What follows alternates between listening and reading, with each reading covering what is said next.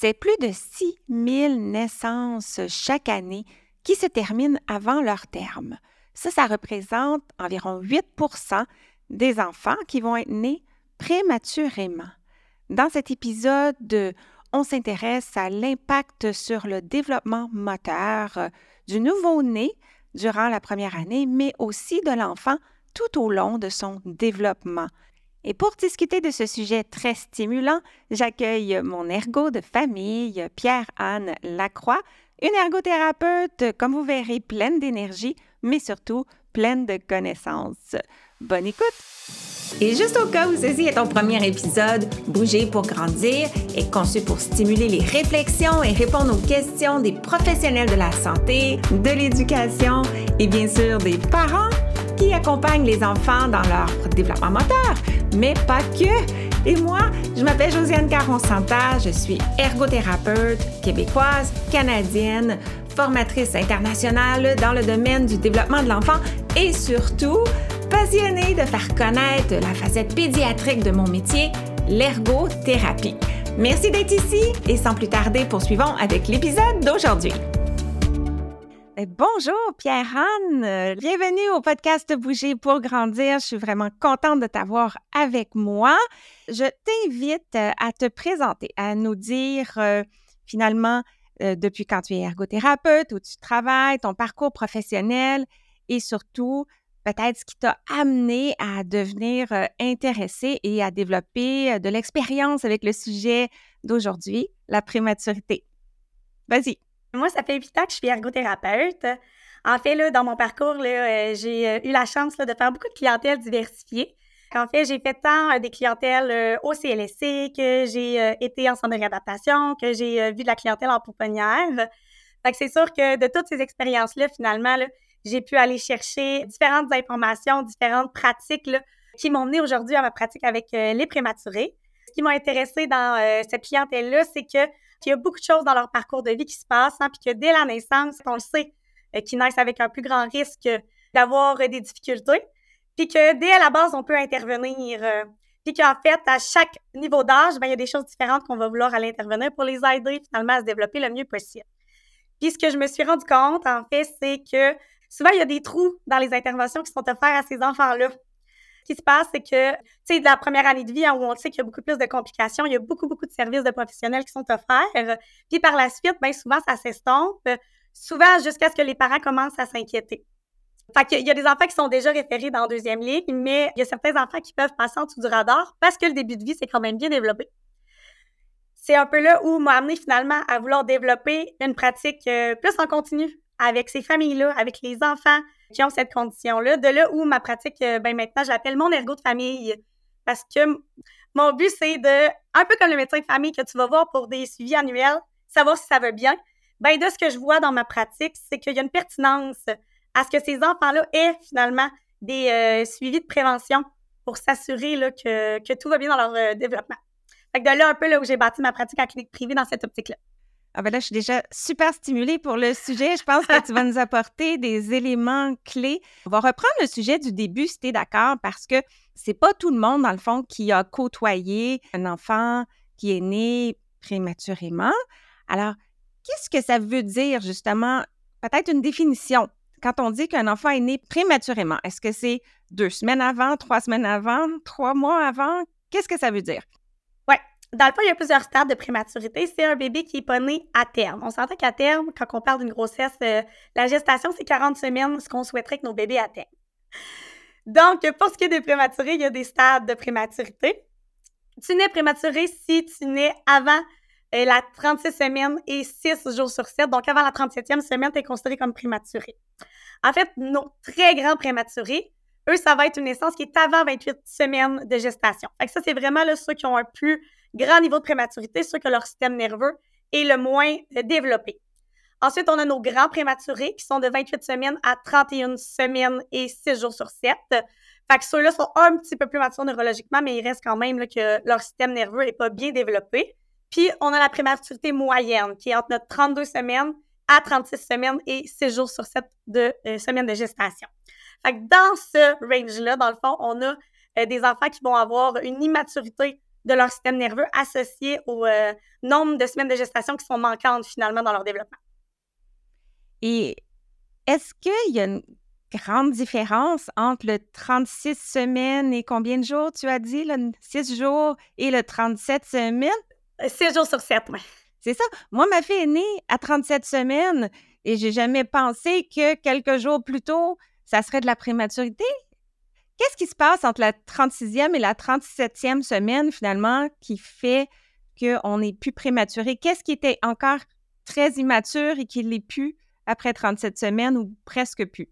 Bien, en fait, là, c'est sûr qu'il y a quand même une variabilité entre les enfants. Tu peux avoir un bébé qui serait né à 37 semaines, mais qu'on va considérer comme petit prématuré parce qu'il y a quand même des signes, euh, par exemple sur la maturation de l'alimentation, sur son tonus, qui démontrent qu'il y a des immaturités du système nerveux qui persistent. Fait ça, ça peut arriver qu'il y a des bébés qui seraient nés à terme, mais qu'il y a quand même des signes qui nous démontrent l'immaturité neurologique. Comme on peut avoir des bébés qui sont nés prématurés, fait par exemple un moyen prématuré, qui a quand même un bon développement de son système nerveux, qui pourrait finalement passer pour un bébé qui est né à terme. Fait que c'est sûr qu'il y a des différences euh, d'enfants individuels d'un enfant à l'autre sur les impacts que ça va avoir. Ce qu'on sait, c'est que plus on a de semaines de prématurité, ben plus on a de risques que les impacts soient grands mais on peut pas quantifier, tu sais, c'est pas un lien direct. Parce qu'il y a des grands prématurés qui peuvent s'en sortir relativement bien avec les interventions, comme on peut avoir des moyens prématurés qui peuvent garder finalement des euh, impacts à long terme sur leur développement. Quelles sont les causes? Est-ce qu'on peut prédire la prématurité? Est-ce qu'il y a des tendances génétiques? Si moi j'ai eu un enfant prématuré, est-ce que je risque d'en avoir un autre ou est-ce que mes enfants risquent d'en avoir un ou est-ce que c'est une malchance de la nature ou qu'est-ce qui explique selon la littérature? C'est sûr qu'il y a plusieurs causes qui sont euh, qu'on ne sait pas en fait pourquoi la prématurité va arriver. il peut y avoir, euh, par exemple, des, des, mamans qui souffrent de préclampsie qui va faire que ça va se déclencher plus rapidement. On peut avoir un travail précoce qui arrive qui n'est pas nécessairement en lien avec quelque chose qu'on s'attendait. Fait qu'il y a quand même plusieurs causes duquel les parents s'attendent pas. C'est souvent aussi ce qui fait un grand choc dans toute l'arrivée d'un bébé prématuré, c'est qu'on s'y attendait pas. C'est sûr que pour ce qui est des risques pour le bébé suivant, ça c'est vraiment avec la condition médicale, ça c'est vraiment avec les médecins que ça va être possible de statuer pour chacune des grossesses suivantes avec les mamans, c'est quoi les risques qui sont accompagnés par rapport à la situation précédente du premier bébé ou du deuxième enfant si c'est le troisième? C'est ça qui est quand même difficile. C'est sûr qu'il y a certaines choses qui qu'on sait qu'ils peuvent avoir plus de risques, comme par exemple l'hypertension artérielle maternelle. Ça, ce qu'on sait, c'est qu'il y a un plus grand risque finalement, si c'est mal contrôlé, d'avoir euh, un bébé prématuré. Il y a certaines conditions aussi qui peuvent être détectées euh, lors de nos suivis de grossesse qui vont avoir un impact qui pourrait mettre notre bébé plus à risque de naître prématurément. Mais il y a aussi beaucoup de causes qui ne sont pas contrôlées. Maintenant qu'on a parlé des causes, peut-être qu'on pourrait survoler quels sont les impacts euh, potentiel euh, parce qu'il n'y a jamais de garantie ou de lien serré de cause à effet sur le développement global de l'enfant. Donc, dans l'ensemble de son développement, on va s'attarder un peu plus aux impacts moteurs tout de suite après, mais est-ce que tu pourrais nous faire un portrait de ce qui pourrait peut-être arriver lorsqu'un enfant arrive très tôt dans son développement finalement? Oui, c'est sûr qu'il y a plusieurs structures hein, qui sont immatures chez notre enfant, dont les, par exemple, les structures pulmonaires. Fait que ça, c'est sûr que cet enfant est plus à risque finalement d'avoir des impacts à long terme sur son système pulmonaire.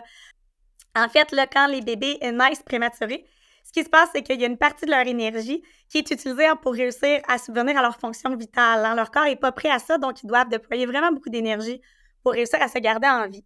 Ce qui fait qu'il reste moins d'énergie pour aller développer finalement tout leur système, dans leur système euh, neurologique, dans leur connexion dans leur cerveau. Ce qui fait que euh, clairement, euh, il y a une immaturité de, tout ce système neurologique-là qui est présent. Ce qui fait que dans leur développement, ben, il peut apparaître certains signes qui s'apparentent à ceux de troubles neurodéveloppementaux. Hein, c'est souvent des enfants qui vont développer, là, si je donne un exemple, des troubles sensoriels, Hein, qui est vraiment en lien avec notre système nerveux central, qui peut s'apparenter à, euh, justement, euh, par exemple, un euh, trouble du spectre de l'autisme, qui a aussi beaucoup ces comportements-là. C'est des enfants qui peuvent développer aussi plus des difficultés au niveau praxique parce que toutes les habiletés d'organisation hein, qui viennent vraiment de finalement tout le développement de notre cortex, ben, qui est immature, ça peut s'apparenter finalement aux mêmes signes que ceux d'un enfant qui présenterait un trouble développemental de la coordination. Donc, c'est le genre de, choses qu'on observe finalement quand les enfants qui naissent avec la prématurité peuvent euh, développer euh, à long terme. OK. Puis, lorsque l'enfant arrive euh, en avance et que justement son développement est encore à poursuivre, on va le garder à l'hôpital, on va le placer en incubateur. Jusqu'à quel point le temps en incubateur peut remplacer l'incubation dans l'utérus? Mais en fait, c'est sûr que euh, quand il naissent, hein, on n'a pas le choix d'essayer de pallier finalement tout le milieu que le placenta offre à l'enfant dans tout son développement, surtout au niveau euh, sensoriel, ça c'est une partie. Euh, donc, l'incubateur, c'est comme le micro-environnement qui correspond le mieux, mais qui n'est pas parfait. On n'est pas capable de reproduire le 100% des conditions. Fait que c'est sûr que ce qu'on fait vivre à nos petits bébés prématurés, ça ressemble pas exactement à ce qu'ils vont avoir comme milieu pour se développer, mais c'est ce qui s'y rapproche le plus. Mais clairement, on ne peut pas enlever toutes les euh, stimulations sensorielles hein, finalement duquel ils sont pas prêts. Puis qui fait que ben, c'est beaucoup finalement d'adaptation pour eux. On leur demande de s'adapter à beaucoup de choses au niveau euh, sensoriel qui sont que leur petit corps puis que leur euh, structure finalement sont pas prêtes à recevoir puis à y répondre. C'est sûr que ça fait partie aussi de tous les soucis des parents parce que c'est pas facile de voir son bébé là, dans un incubateur. Puis en fait, tant que les bébés sont pas stables, qui correspondent pas aux critères pour être sortis, ben on va les garder là pour être sûr que ça ait le moins d'impact possible sur leur développement.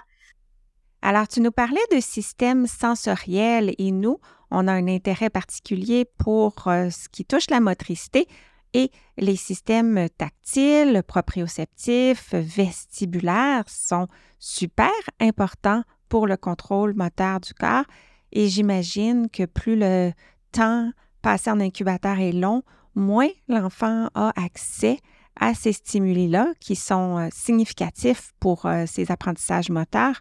Bien, en fait, euh, ça, va, vraiment dépendre de la situation. les parents, des fois, sont autorisés à pouvoir mettre une main dans l'incubateur. Ça, c'est vraiment dépendamment des bébés, mais ça ne sera pas. Tant qu'on n'est pas en peau à peau, on ne peut pas aller offrir nécessairement toutes les belles stimulations tactiles qu'on voudrait aller chercher pour notre enfant. Il y a comme cette période-là qui est plus difficile, qui est plus insécure pour les parents. Puis quand que finalement cette phase-là est passée, ben là, après ça, on a un petit peu plus d'outils pour aller les soutenir, pour les aider dans leur développement. Alors, à quoi s'attendre euh, justement au niveau moteur euh, après la naissance et la sortie de l'incubateur au niveau du développement de la motricité? Qu'est-ce que sont les impacts? En fait, ce qu'on sait, c'est qu'il euh, y a un débalancement dans les muscles chez les bébés, dans les muscles du tronc. Ce qui se passe, c'est que les muscles du dos sont les plus euh, forts parce que c'est eux qui sont les mieux développés à ce niveau-là. Puis les muscles de l'avant du tronc, ben, ils sont plus faibles. Donc, dans le fond, c'est qu'on n'a pas cette période de maturité-là des muscles fléchisseurs du tronc. Donc, les enfants sont souvent très forts dans la position arquée vers l'arrière, mais pas très forts dans la position avant.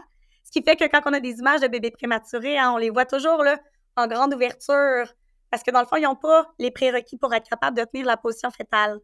Donc, à la base, dès qu'ils naissent, ils ont un débalancement musculaire qui fait qu'au niveau du contrôle postural, ça, ça va avoir des impacts à long terme. C'est des enfants qui vont avoir justement des difficultés à avoir des bons ajustements posturaux, puis un bon équilibre musculaire, qui après ça va avoir de l'impact sur le reste du développement aussi. Mais est-ce que ça, ça se corrige? Savais-tu que l'Académie a créé un guide super pratique du développement moteur de l'enfant? Concrètement, c'est quoi? C'est une liste des jalons de motricité globale et de motricité fine, étape par étape, âge par âge. Alors, si tu ne l'as pas encore, viens rejoindre ma communauté et récupérer ton guide. C'est gratuit au josianecaronsanta.com barre guide. Mais est-ce que ça, ça se corrige? Oui, en fait, là, euh, c'est beaucoup ça qui est travaillé dans la première année de vie, d'essayer d'aller rééquilibrer ce débalancement musculaire-là. Oui, il y a des choses qu'on peut faire, mais il y a des enfants pour qui ça va avoir un impact à plus long terme. Ce qui se passe dans la période 0-1 an, c'est assez flagrant. Finalement, c'est quoi les, difficultés que l'enfant va avoir? Parce que au niveau moteur, hein, la, la, vitesse est fulgurante à quel point les enfants changent entre le 0 et 1 an. Alors, les parents, souvent, ils vont se rendre compte que ça, c'est plus difficile. Puis souvent, quand la marche est acquise, bien là, on se rend un petit peu moins compte de c'est quoi le reste finalement de l'impact des ajustements posturaux sur la suite du développement moteur. Puis c'est rendu en classe qu'on se rend compte que c'est des enfants qui ont de la misère à rester assis sur leur chaise, qui ont de la misère à être stables pour l'utilisation des outils scolaires parce que leur centre de leur corps est pas stable, alors qu'ils ont quand même acquis les jalons moteurs en bas âge, mais ça demeure que ça a de l'impact à long terme. Fait qu'il y a des enfants qui, malgré que la prématurité semble finalement s'être estompée avec le temps, quand on les met dans des situations qui sont plus exigeantes, comme au niveau scolaire, bien là, on retrouve finalement des signes euh, de manque de contrôle postural, puis des signes finalement de notre système qui était débalancé à la base, qui a encore de l'impact sur euh, les capacités de l'enfant.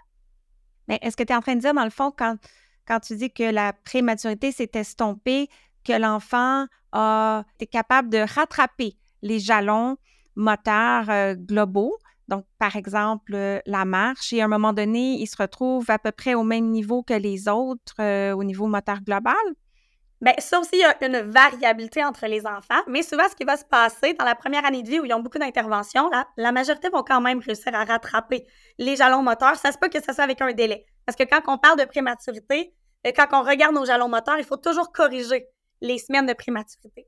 Donc, si ton enfant est né à 36 semaines, ben on va enlever un mois finalement sur les exigences qui sont attendues pour lui. Donc, la majorité, en fait, ce qu'on voudrait, c'est qu'à l'âge de deux ans, les enfants aient rattrapé tous les jalons puis qu'on arrête de corriger l'âge à ce moment-là, à l'âge de deux ans. Mais ce qui se passe, c'est que la majorité des enfants qui ont réussi à cet âge-là à rattraper, en clinique, ce qu'on observe, c'est que vers l'âge de 3-4 ans, il y a comme un ralentissement euh, par rapport aux autres enfants qui ont des développements typiques finalement de, leur système nerveux. Puis tranquillement, ils recommencent à avoir un écart, puis on s'en rend compte souvent quand ils sont rendus à l'école, qu'on les met dans des tâches spécifiques, que le oups, ils ont pris un retard finalement sur les autres enfants du même âge ce qu'on va voir, c'est que l'enfant va être capable d'être assis pour faire un bricolage. Donc, il va, il va être fonctionnel pour réaliser un bricolage. Mais quand on regarde comment il réalise son bricolage, la performance associée à ça, bien là, on se rend compte qu'ils vont avoir justement beaucoup de, de mouvements dans leur corps pendant qu'ils sont en train de colorier, que c'est pas stable, alors qu'un enfant devrait être capable, à l'entrée scolaire, de colorier en, ayant, en maintenant cette position stable-là. On va se rendre compte que l'efficacité des outils scolaires, ils vont être capables de les prendre, de les utiliser. Mais l'efficacité des prises l'efficacité de l'utilisation du crayon va être affectée finalement par ce manque de contrôle postural-là qui vient de la prématurité à la base. Très bonne explication.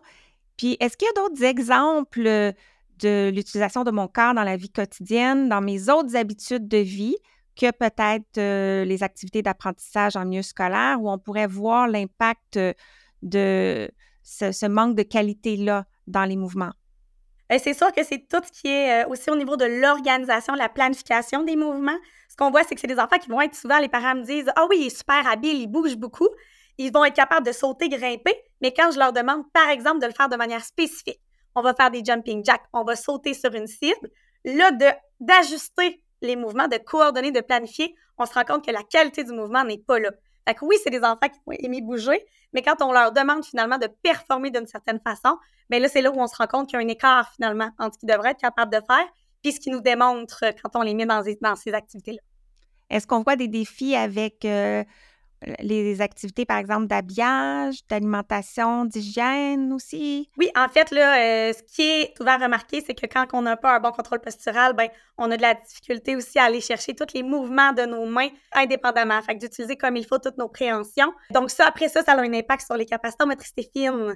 Fait oui, c'est des enfants qui, s'ils n'ont pas un bon contrôle postural, ben, vont avoir de la misère à euh, justement manipuler les petits objets, à être efficaces dans toutes les tâches de motricité fine, donc, par exemple, attacher leurs boutons, de réussir finalement à bien utiliser les outils scolaires, ce genre de, tâches-là de motricité fine. Fait que tu es en train de nous dire que le contrôle postural, c'est la base, la fondation finalement du reste des mouvements, puis que si on ne développe pas bien ça, ça peut rester puis continuer à teinter l'ensemble du développement moteur, peut-être à moins qu'on ait de l'intervention. Est-ce que si on a de l'intervention, si on a une ergo de famille qui nous suit et qui travaille avec nous au fur et à mesure des besoins, est-ce que on surmonte ça? Euh, oui, en fait, moi, je travaille, euh, oui, avec les enfants individuels, à aller travailler tout, le, tout ce qui est contrôle postural. C'est ça qu'il y a tout un aspect aussi de comment je vais offrir des pratiques à ces enfants-là au quotidien pour réussir à ce que chacune des pratiques compte. Et euh, puis moi, maintenant, j'ai une approche aussi qui est plus de coaching parental mélangée avec une approche avec les enfants. Parce que d'outiller les parents à savoir quand est-ce que mon enfant le fait de la bonne façon ou le fait en travaillant ses habiletés versus quand est-ce que mon enfant est fonctionnel, mais que finalement la performance qu'il m'offre lui permet pas d'aller chercher les petites améliorations. Et moi, c'est ça que je veux que les parents, finalement, soient capables de faire de manière autonome. Comment je peux m'ajuster, moi, comme parent, pour réussir à ce que la position que j'utilise, par exemple, pour faire faire la tâche à mon enfant, ben, lui permet d'aller développer ses habiletés pour qu'après ça, il devienne plus efficace par la suite? Bien, c'est vraiment intéressant. Dans le fond, toi, tu te bases sur la perspective de l'ergothérapie. Est-ce que tu peux l'expliquer pour peut-être les gens qui sont moins familiers avec comment on travaille fondamentalement en ergothérapie, puis peut-être nous parler du rôle qui va différer de l'ergothérapeute dès le départ, néonatologie, puis peut-être ensuite en intervention précoce là, dans la, première année de vie, puis si jamais il est vu en centre de réadaptation ou en clinique privée plus tard, comment le rôle de l'ergothérapeute peut s'actualiser dans ces différents contextes-là? Dans le fond, nous, ce qu'on travaille, hein, c'est vraiment de, de stimuler l'autonomie dans les habitudes de vie. Donc, ce qu'on veut, c'est que l'enfant, selon ce qu'il devrait être capable de faire dans son quotidien avec, avec son âge, ait tous les outils pour être capable finalement de, participer comme ça devrait. Donc, euh, dans cette approche-là, ben, c'est sûr que selon chacun des âges, hein, ça va varier sur quoi on va intervenir. Si on prend l'ergothérapeute en néonatologie, ben, c'est sûr qu'un petit bébé naissant, hein, qu'est-ce que ça a comme habitude de vie? Ben, ça se nourrit, ça s'autorégule. C'est pas mal là qu'on en est. Fait que c'est sûr que ça va être beaucoup ça, les pistes, finalement, d'intervention en néonatologie. C'est sûr qu'il y a d'autres intervenants. On travaille beaucoup en collaboration avec euh, les autres professionnels qui vont aussi venir aider dans ces habitudes de vie-là. Fait que souvent, c'est en équipe. Et puis, dépendamment des points de service, l'ergothérapeute va être plus ou moins présent à cet âge-là parce qu'il y a beaucoup d'autres intervenants aussi qui travaillent à ce niveau-là. Plus les enfants vieillissent, bien, plus nos habitudes de vie se complexifient. Fait quand on est rendu, par exemple, plus en intervention précoce, on parle ici des services du CLSC, mais là, ça va être tout finalement ce qui est euh, le développement du jeu. Fait que si on parle du jeu constructif, du jeu symbolique, du jeu moteur, ben ça, c'est une habitude de vie chez les enfants qui est super pertinente d'aller travailler à cet âge-là. On va aussi travailler en parallèle tout ce qui est dans le quotidien. Fait accepter d'aller dans le bain, accepter de s'habiller, être capable de réaliser ces tâches-là de manière autonome. Fait que dans le fond, nous, ce qu'on va travailler, ben, c'est quoi les habiletés manquantes? pour réussir à bien participer à la tâche? le but, c'est vraiment que ça devienne fonctionnel à la maison. Donc, le but, c'est vraiment d'offrir le plus possible des pratiques vraiment dans l'activité. C'est ça notre force en ergo, c'est vraiment de mettre ça concret dans des tâches du quotidien pour que les pratiques, se généralisent puis qu'ils soient vraiment le plus, finalement, euh, pertinentes pour les faire avancer dans, euh, leurs habitudes de vie dans leur autonomie. Ensuite, si on prend plus, mettons, un centre de réadaptation, ben là, souvent, ça, c'est les enfants qui vont déjà avoir des, retards qui sont identifiés puis qui sont persistant et significatif. Donc, à ce moment-là, on sait déjà qu'il y a des choses qui risquent à long terme d'avoir plus d'impact.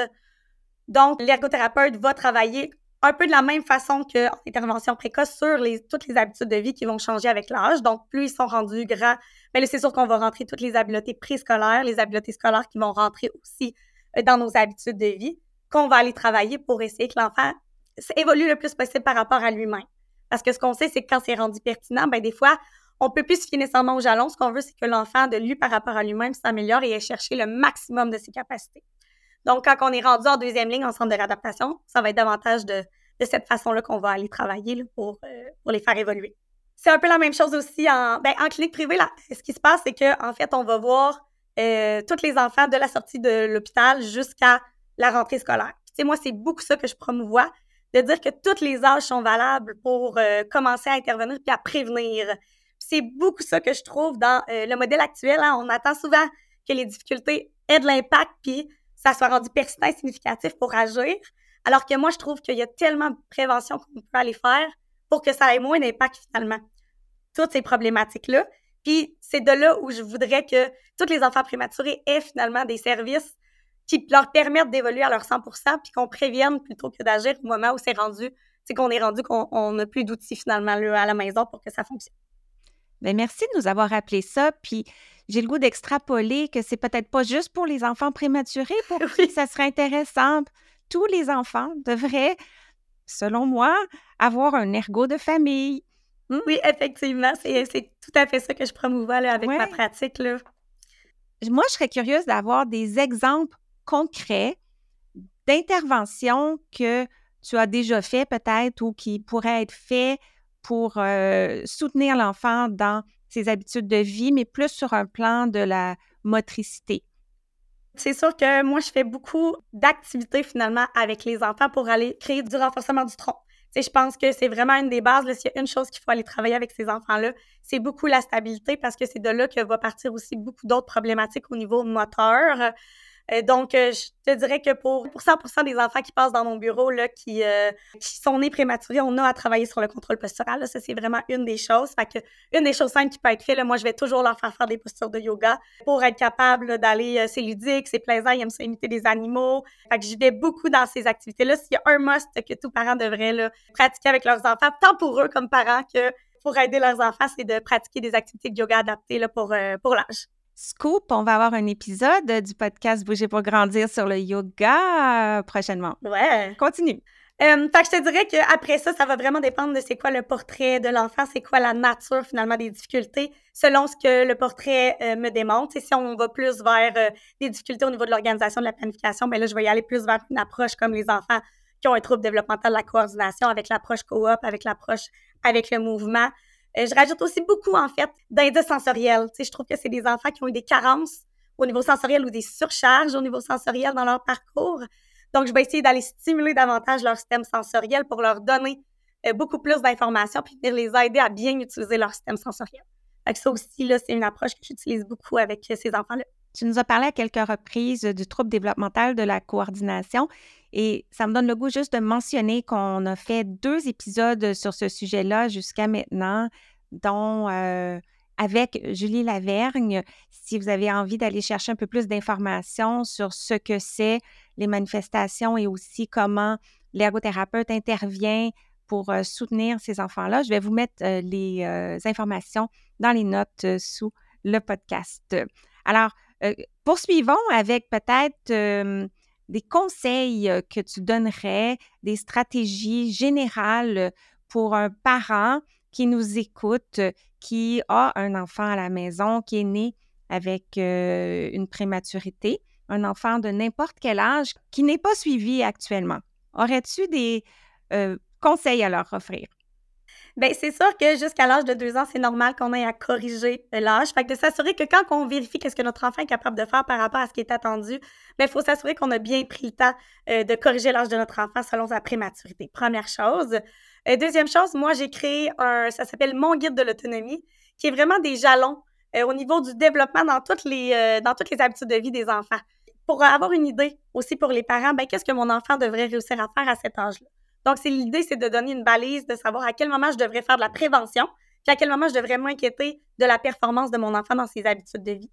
Donc, ça, c'est un outil qui est super pertinent, qui est facile à remplir, qui peut permettre comme parent soit de savoir à quel moment, OK, parfait, je pense que tout va bien selon ce que j'observe, ou à quel moment ben, on, est, on est à dépister euh, les difficultés qui pourraient être présentes. Fait ça, c'est sûr que euh, c'est disponible via euh, mon site Internet pour aller la télécharger. Fait c'est vraiment de s'assurer que ce qu'on regarde chez notre enfant euh, correspond finalement à où est-ce qu'on est rendu dans son développement. Puis je dirais que comme parents, quand on a dans l'intuition qu'il y a des petites choses qui nous dérangent, bien d'aller valider. sais, on n'ira jamais trop vérifier si nos inquiétudes ils sont vraies. Ce qui va arriver, c'est que vous allez au moins avoir les réponses qui sont adéquates là, en lien avec vos inquiétudes, parce qu'on sait que sur Internet, on trouve beaucoup d'informations, mais qui ne sont pas toujours ajustées surtout considérant que ces enfants-là ont des profils qui sont très variables, mais ben, des fois, ça vaut mieux d'avoir une vraie avis avec vraiment tout le profil de l'enfant que de se fier juste à ce que nous, on interprète en n'ayant pas toute l'information euh, pour être capable d'avoir une juste orientation finalement de ce que ça devrait être. Justement, as-tu des ressources euh, ou des sites web euh, à suggérer dont l'information, selon toi, est de qualité? C'est sûr qu'il y a Préma Québec, hein, qui est vraiment notre ressource numéro un avec les prématurés qui vont donner beaucoup d'informations, tant sur euh, c'est quoi les interventions à faire euh, une fois qu'on est sorti de l'hôpital, euh, qu'il y a plein d'informations sur ce que c'est le développement là, aussi de, des enfants prématurés. Fait que ça, c'est la source numéro un qui est fiable. Il y a aussi l'Institut des prématurés du Canada qui a aussi beaucoup d'informations en lien, qui sont bien classées en lien avec les différents sujets, qui est une ressource qui est super fiable. C'est sûr que je dirais aussi aux parents de il y, a, quand même un gros volet euh, émotionnel pour les parents aussi d'avoir ces, enfants-là. Donc, d'aller chercher du sport qui est vraiment euh, important. Puis, même si c'est pas euh, tout de suite parce que vous avez moins d'inquiétude, dès que vous sentez que vous avez besoin de sport, d'aller le chercher en lien avec, avec tous les défis que ça fait vivre au quotidien. Puis, je le vois l'importance, c'est maintenant que je fais des suivis parents, à quel point d'outiller les parents sur comprendre c'est quoi l'impact de la prématurité, Ça fait des parents qui s'ajustent plus facilement, puis des enfants qui, finalement, au quotidien, vont vivre beaucoup plus de succès, puis vont réussir à s'améliorer beaucoup plus rapidement. Effectivement. J'aurais envie de te demander si on est une éducatrice, une enseignante ou une intervenante qui reçoit un enfant dans, son groupe, dans sa classe, euh, qui euh, est né avec prématurité, mais l'enfant peut-être 4 ans, peut-être 8 ans. Est-ce qu'il y a des choses qu'on devrait savoir, qu'on devrait connaître par rapport à la naissance prématurée pour euh, s'assurer de bien suivre et accompagner cet enfant-là, si on n'est pas son parent? C'est sûr qu'il y a des immaturités en du système neurologique qui sont associées. Donc, c'est sûr que ces enfants-là aient plus d'immaturité au niveau émotionnel, qui sont observés finalement dans les différents milieux. Fait qu'on peut s'attendre que ça, ça soit présent dans ce type de portrait-là. Fait que des juste de se remettre en perspective que euh, ces enfants-là partent finalement avec des immaturités de leur système nerveux, puis que c'est ça qui peut causer finalement ce qu'ils observent dans le groupe classe ou dans le groupe dans lequel ils évoluent. Bien, après ça, ça permet plus facilement de s'ajuster à eux parce que souvent, ils n'ont pas la maturité émotionnelle ou la maturité neurologique pour être capables finalement d'avoir toutes les habiletés attendues pour l'âge et ça, même rendu à l'école. C'est des fois, on oublie que rendu à l'école, ça se peut qu'il y ait encore finalement un impact de cette prématurité-là. Fait que de garder en tête finalement. Donc, c'est bon de le savoir dans un premier temps et pour les parents qui, eux, ont eu un enfant né avec prématurité, c'est bon de continuer à le dire euh, à l'éducatrice ou à l'enseignante année après année, même si on sait que l'enfant euh, évolue quand même bien, ça vaut la peine de le mentionner. Oui, ça vaut la peine de juste garder un suivi pour être sûr que ça continue pas à avoir de l'impact puis que l'enfant évolue le, mieux possible.